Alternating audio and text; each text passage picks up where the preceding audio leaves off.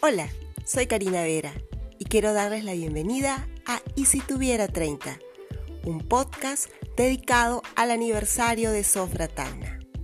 Este 25 de septiembre del 2020 se cumplen 30 años del inicio de operaciones.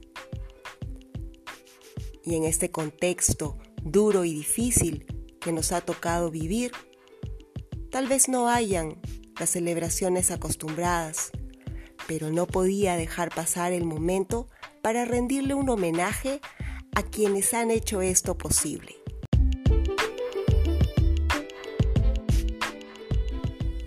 En el año 2015, y con motivo de celebrar las bodas de plata institucionales, se editó la revista Sofratagna 25 años.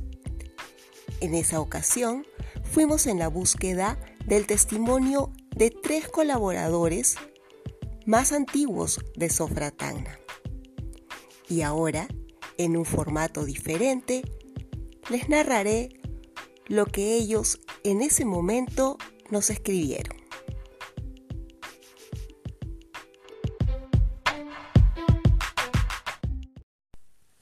Y en este primer episodio abriremos el baúl de los recuerdos de nuestra querida señora Teófila Cisneros.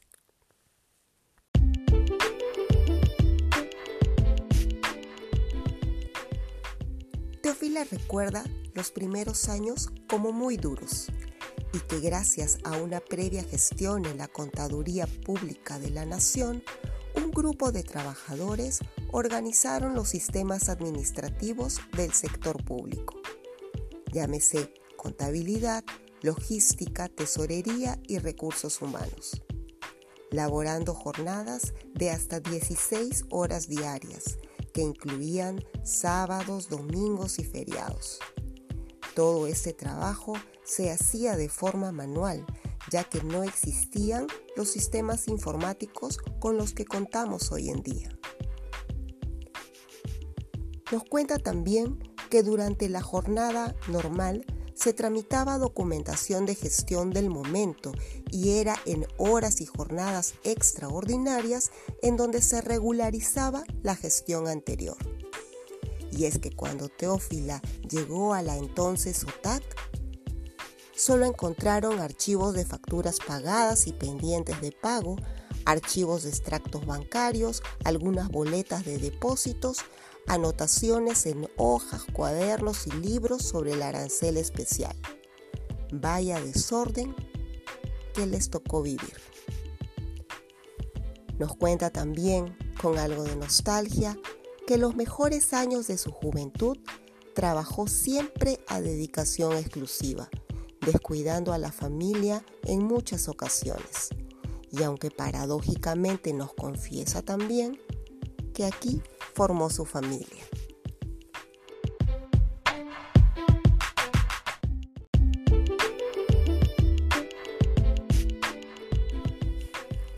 La vida profesional es un aprendizaje constante y para esta contadora de profesión no fue la excepción, ya que nos cuenta que aprendió mucho de sus compañeros, jefes inmediatos y de los asesores externos.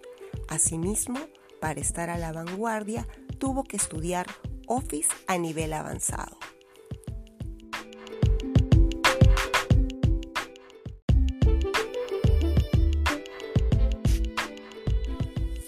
Al preguntarle cómo veía la sofratagna para el año 2025, ella nos confiesa que de continuar laborando y ya en la edad próxima al cese correspondiente, desearía que todos los lotes y galpones se encuentren cedidos a empresas que desarrollen las actividades autorizadas y que cumplan con sus obligaciones.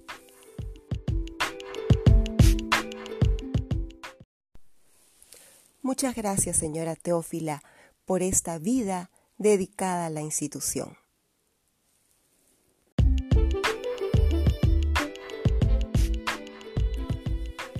Y así vamos llegando al final de este primer episodio.